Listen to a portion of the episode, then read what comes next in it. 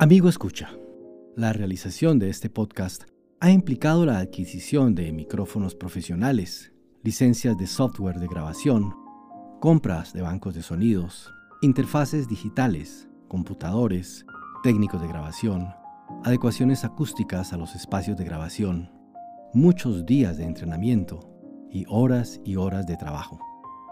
Nos gustaría que usted considerara hacer una pequeña donación a nuestros costos de serle posible, vaya en su celular o en su computador a la página anchor.fm slash érase una vez un cuento. Allí podrá hacer donaciones desde un dólar y cualquier cantidad es para nosotros no solo una gran motivación, sino una ayuda significativa. Agradezco mucho de antemano que eso sea posible.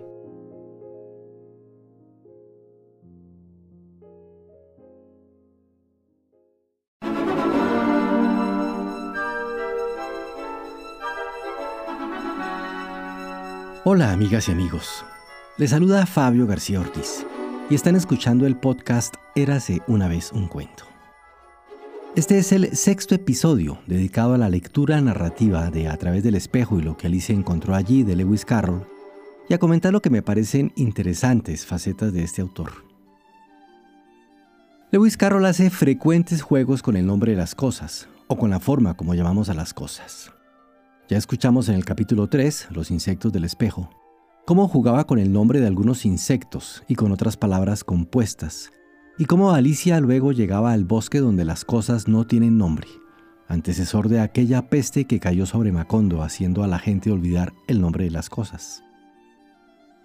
En el presente capítulo, Carroll pone el foco sobre el significado que damos a las palabras con que damos nombre a las cosas. Al respecto, Humpty Dumpty es muy claro y enfático. Cuando yo uso una palabra, esa palabra significa exactamente lo que yo decida que signifique, ni más ni menos. Algunas palabras tienen carácter, especialmente los verbos, son los más engreídos. Puedes hacer cualquier cosa con los adjetivos, pero no con los verbos. Sin embargo, yo puedo manejarlas a todas. En síntesis, Alice está muy confundida, pues este es un mundo que funciona con una lógica diferente al suyo. Ella trata de razonar con la lógica que ha aprendido de los adultos, pero aquí no funciona. Este es un dato importante para tener en cuenta más adelante, cuando les cuente mi teoría sobre la pasión que despertaban en Carlos las niñas, las historias y la lógica.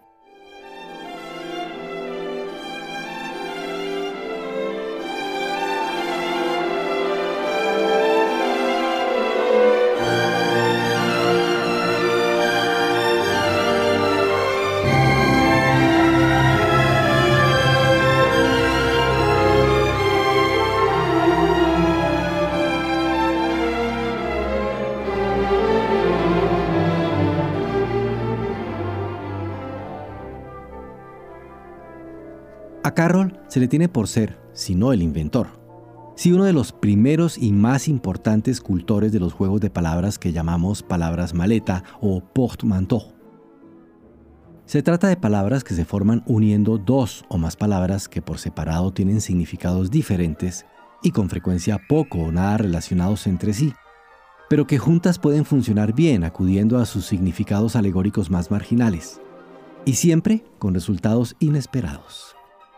Hoy en día las usamos cotidianamente en palabras como brunch, que suma a breakfast y lunch, y neologismos tan comunes como cosplay por costume play, listículo por un artículo de prensa conformado por una lista, sitcom, Bollywood, infomercial por información comercial, Pokémon por monstruo de bolsillo, Teletón, Brexit para política y sus derivados, electrocutar por ejecutar con electricidad, velcro por velvet o terciopelo y crochet, redifusión por difusión por la red y muchos más.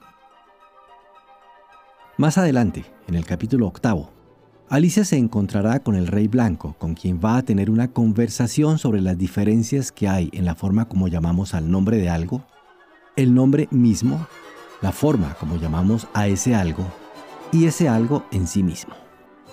En síntesis, una conversación sobre los lenguajes y los metalenguajes que los explican.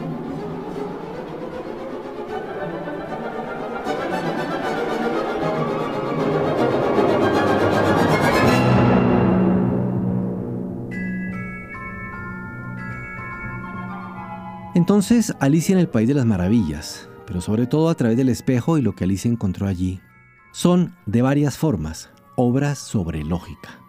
Solo que de la lógica que Lewis Carroll aprendió desde su infancia con las niñas, no de la lógica que Charles Dodson estudió en el Christ Church College de la Universidad de Oxford. Sobre esto quiero volver un poco más adelante. Por ahora los invito a escuchar el capítulo sexto de A través del espejo y lo que Alicia encontró allí.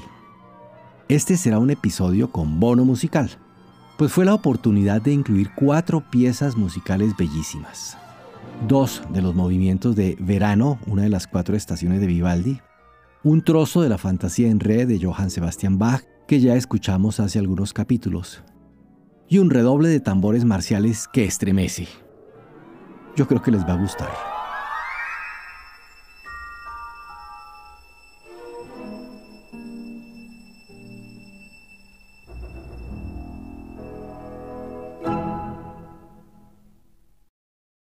Capítulo sexto. Humpty Dumpty. Sin embargo, el huevo no hizo otra cosa que volverse cada vez más grande y más humano. Cuando Alicia se acercó a metros de él, vio que tenía ojos y una nariz y boca.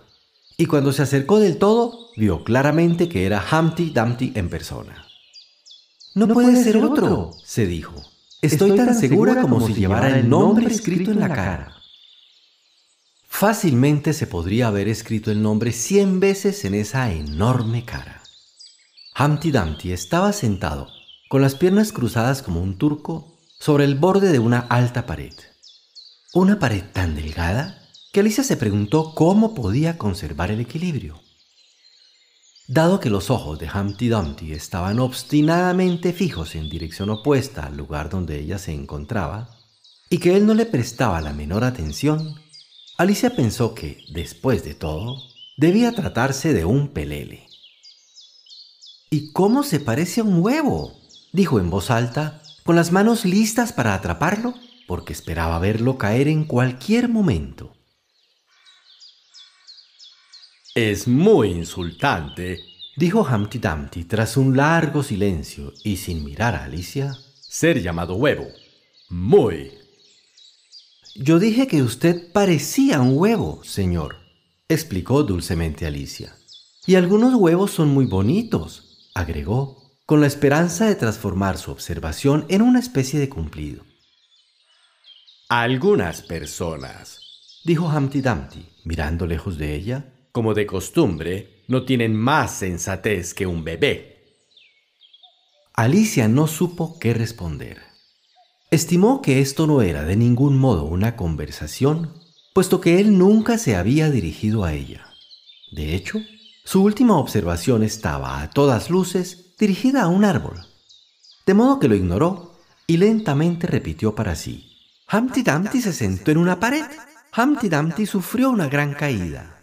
Todos los caballos del rey y todos los hombres del rey no lograron poner a Humpty Dumpty en su lugar otra vez. El último verso es demasiado largo, agregó casi en voz alta, olvidando que Humpty Dumpty podía oírla. No te quedes cotorreando sola de ese modo, dijo Humpty Dumpty, mirándola por primera vez. Y dime cómo te llamas y de qué te ocupas. Mi nombre es Alicia, pero... Es un nombre bastante estúpido, interrumpió Humpty Dumpty impaciente. ¿Qué significa? ¿Debe significar algo un nombre? preguntó dubitativamente Alicia. Por supuesto que sí, dijo Humpty Dumpty con una risita. Mi nombre significa la figura que tengo. Una bien gallarda figura, por cierto. Con un nombre como el tuyo, casi deberías tener alguna forma. ¿Por qué estás sentado aquí completamente solo? preguntó Alicia, que no deseaba empezar una discusión. Porque no hay nadie conmigo, exclamó Humpty Dumpty. ¿Creías que no conocía la respuesta a eso? Haz otra pregunta.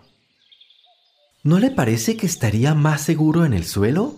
continuó Alicia, no con la idea de proponer otra adivinanza, sino simplemente impulsada por su bondadosa ansiedad hacia la extraña criatura.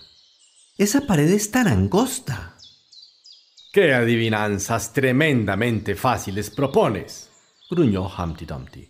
Por supuesto que no me parece así, porque aun si me cayera, de lo que no hay ninguna posibilidad, pero si me cayera...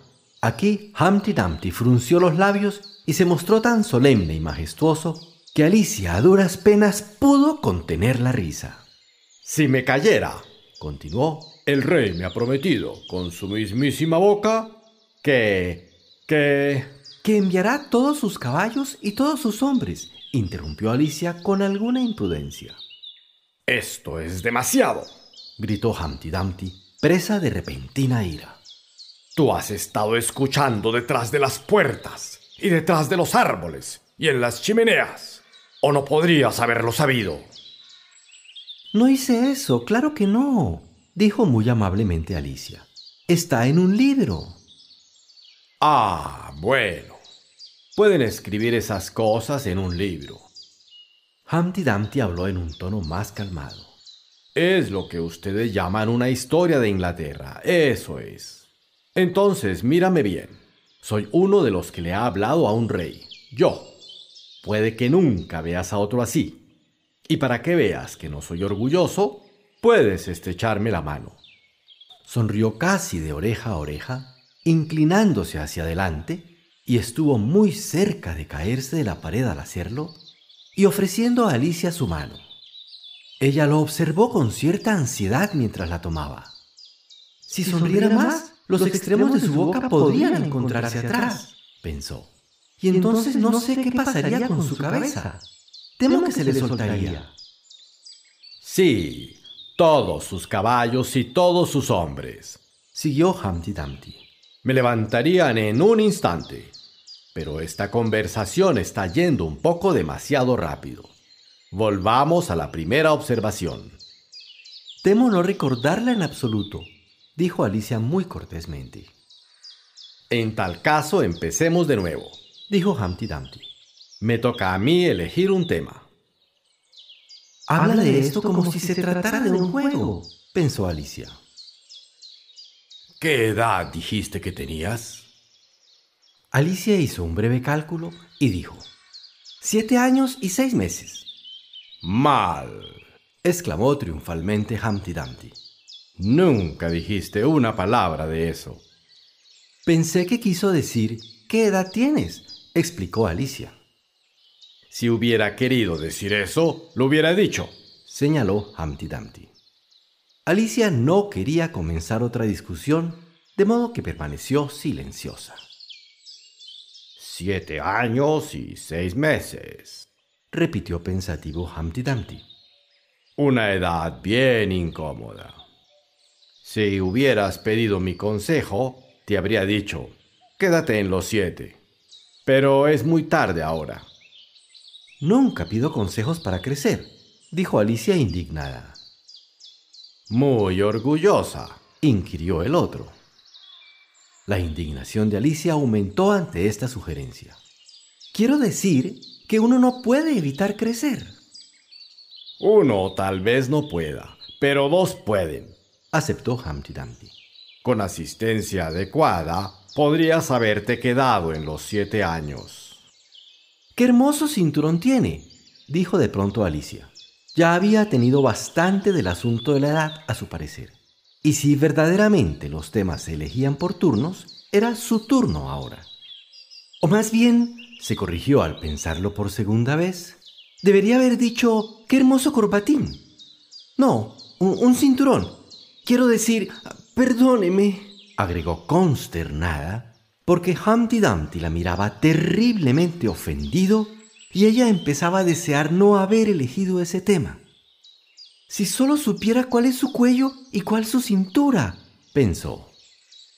Evidentemente, Humpty Dumpty estaba muy enojado, aunque durante un rato no habló. Cuando lo hizo, fue con un cavernoso gruñido. Es la cosa más ofensiva cuando una persona no distingue un corbatín de un cinturón, dijo por fin. Sé que se trata de una ignorancia de mi parte, repuso Alicia con tanta humildad que aplacó a Humpty Dumpty.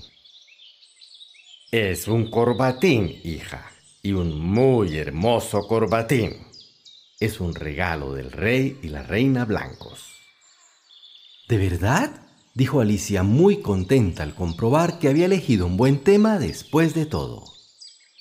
Me lo dieron. Em, continuó Humpty Dumpty pensativo, cruzando las piernas y apoyando las manos en una rodilla. Me lo dieron como regalo de no cumpleaños. ¿Perdón? dijo Alicia con aire perplejo. No estoy ofendido, dijo Humpty Dumpty. Quiero decir que es un regalo de no cumpleaños. Un regalo que te hacen cuando no cumples años, por supuesto. Alicia lo pensó un poco. ¿Me gustan más los regalos de cumpleaños? dijo por fin.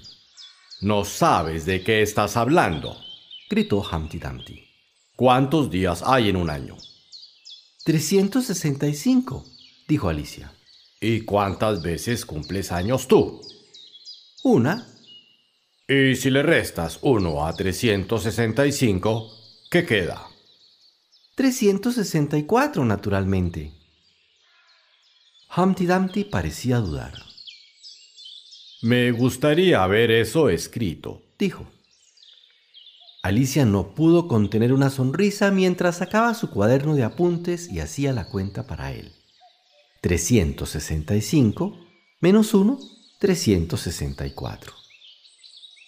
Humpty Dumpty tomó el cuaderno y lo miró cuidadosamente. Parece estar bien hecha, empezó. Lo está sosteniendo al revés, interrumpió Alicia. Seguro que sí, dijo jovialmente Humpty Dumpty mientras ella le daba la vuelta. Ya me parecía que se veía un poco extraño. Como estaba diciendo, parece estar bien hecho, aunque no tengo tiempo para revisarlo a fondo ahora. Pero demuestra que existen 364 días en los que podrías tener regalo de no cumpleaños. Sin duda, dijo Alicia. Y solo uno para regalo de cumpleaños debe ser la gloria para ti. No sé qué quiere decir con gloria. Humpty Dumpty sonrió desdeñosamente.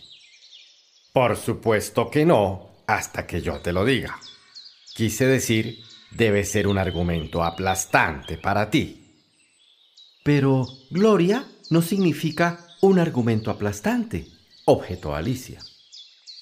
Cuando yo uso una palabra, dijo Humpty Dumpty en un tono algo despectivo, esa palabra significa exactamente lo que yo decida que signifique, ni más ni menos. El asunto es si usted puede hacer que las palabras signifiquen tantas cosas distintas, dijo Alicia.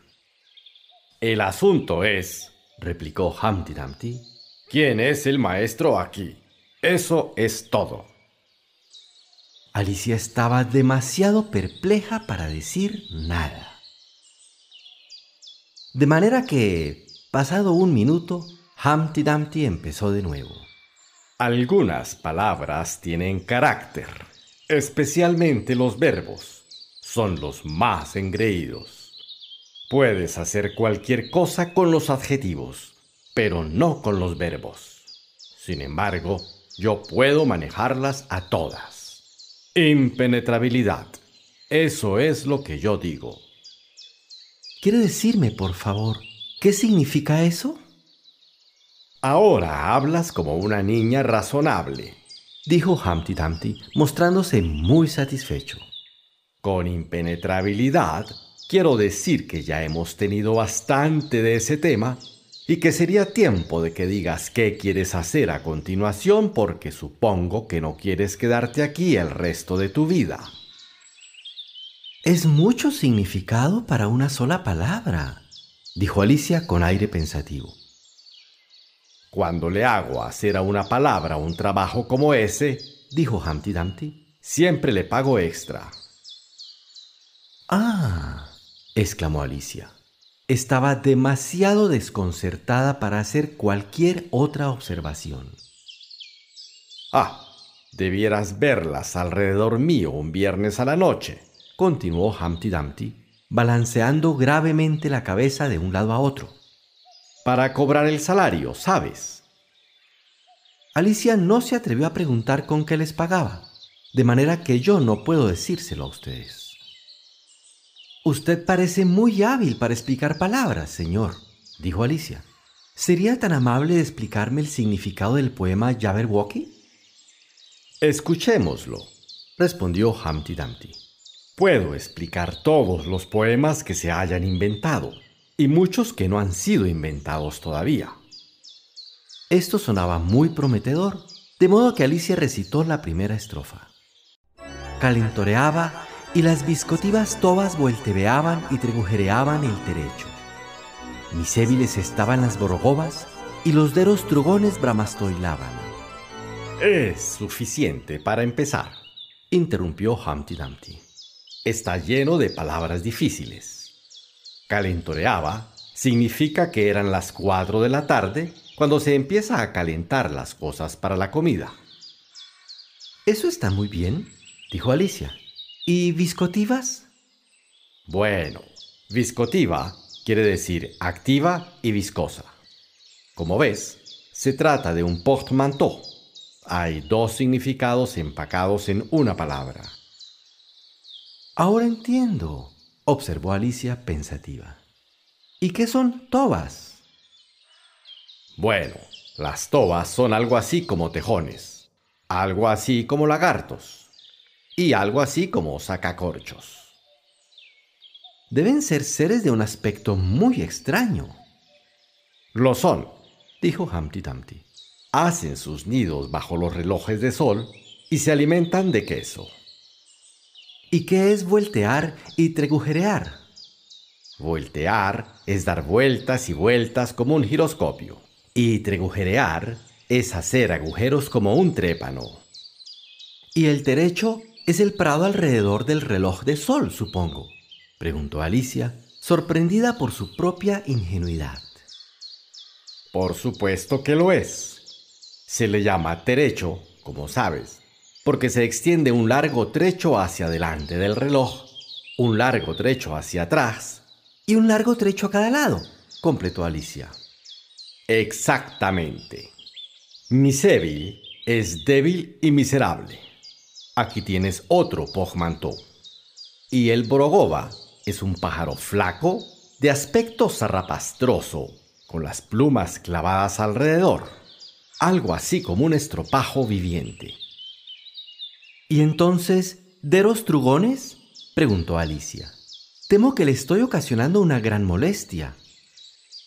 Bueno, un trugón es una especie de cerdo verde pero acerca de Deros no estoy seguro. Creo que es una abreviatura de sendero.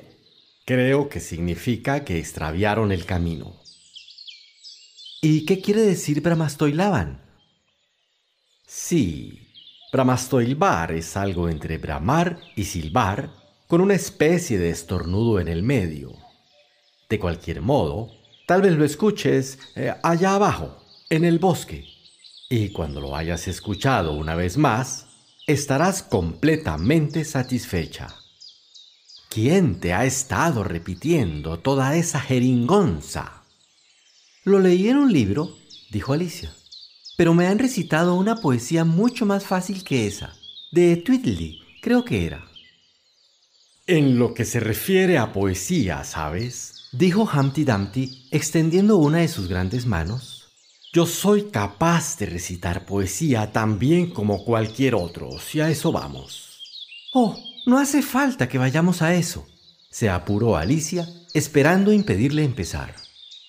El fragmento que voy a recitar, continuó él sin tener en cuenta la observación de Alicia, fue escrito enteramente para divertirte.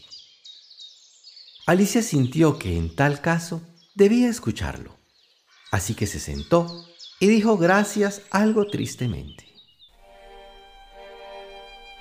En invierno, cuando los campos están blancos Yo canto esta canción para divertirte. Solo que no la canto, agregó Humpty Dumpty a modo de explicación. Ya veo que no la canta, dijo Alicia. Si puedes ver si estoy o no cantando. Tienes ojos más penetrantes que la mayoría, observó con severidad Humpty Dumpty. Alicia quedó en silencio. En primavera, cuando los bosques se estén volviendo verdes, trataré de decirte lo que quiero decir. Muchas gracias, dijo Alicia.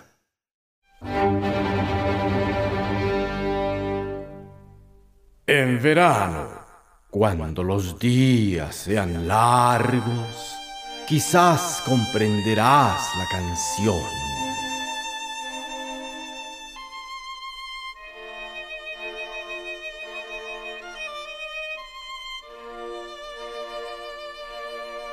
Otoño, cuando las hojas estén marrones, toma pluma y tinta y anótala. Lo, lo, haré si puedo recordarla tanto tiempo, dijo Alicia. No necesitas hacer observaciones de esa naturaleza, dijo Humpty Dumpty. No son sensatas y me sacan de mis casillas.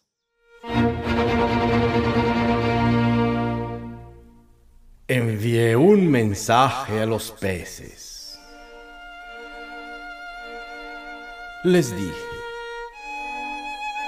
esto es lo que quiero.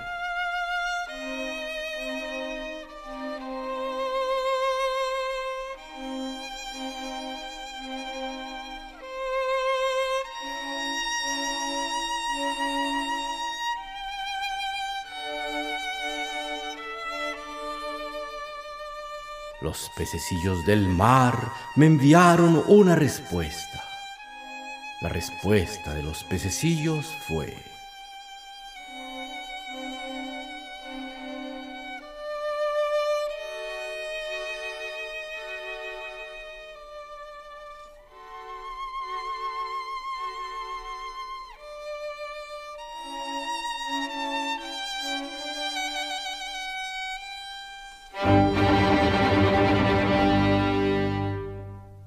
podemos hacerlo, Señor, porque... Temo que no entiendo del todo, dijo Alicia. Se hace más fácil a continuación, replicó Humpty Dumpty. Otra vez les mandé decir, será mejor obedecer.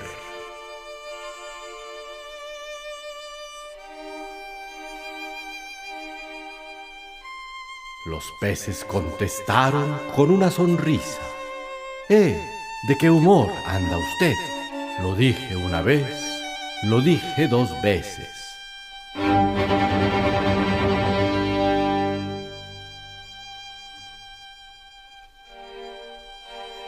No quisieron escuchar advertencias. Tomé una tetera grande y nueva, muy adecuada para mi proeza. Mi corazón brincaba, mi corazón latía. Llené la tetera con la bomba.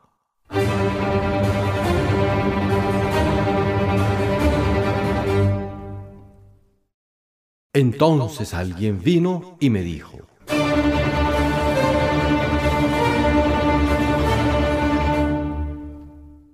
Los pececillos están en cama. Yo le dije, se lo dije escuetamente. Entonces usted debe despertarlos nuevamente.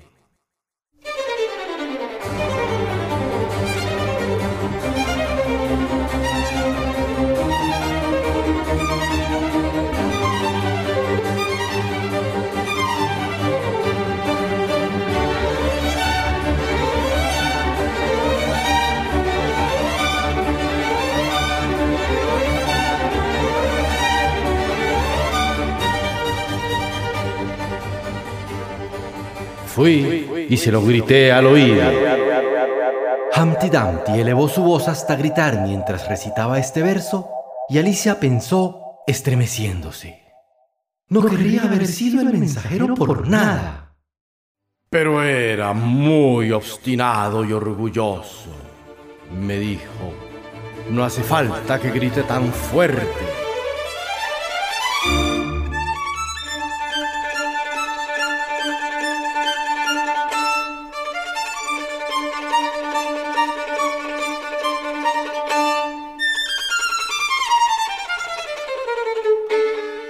Era muy orgulloso y obstinado.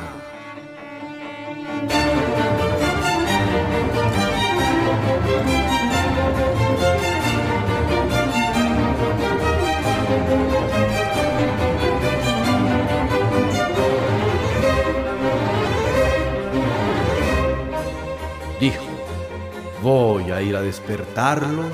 Sí, tomé un sacacorchos de la alacena. Fui a despertarlos yo mismo. Y cuando encontré la puerta estaba cerrada, tiré y empujé y pateé y golpeé. Y cuando encontré que la puerta estaba cerrada, traté de girar el picaporte, pero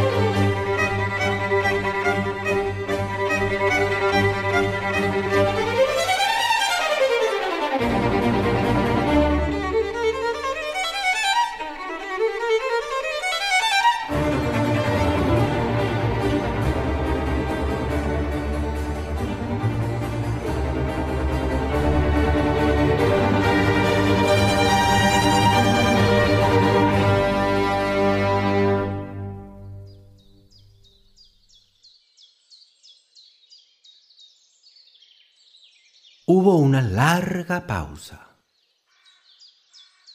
¿Eso es todo? preguntó tímidamente Alicia. Eso es todo, dijo Humpty Dumpty. Adiós.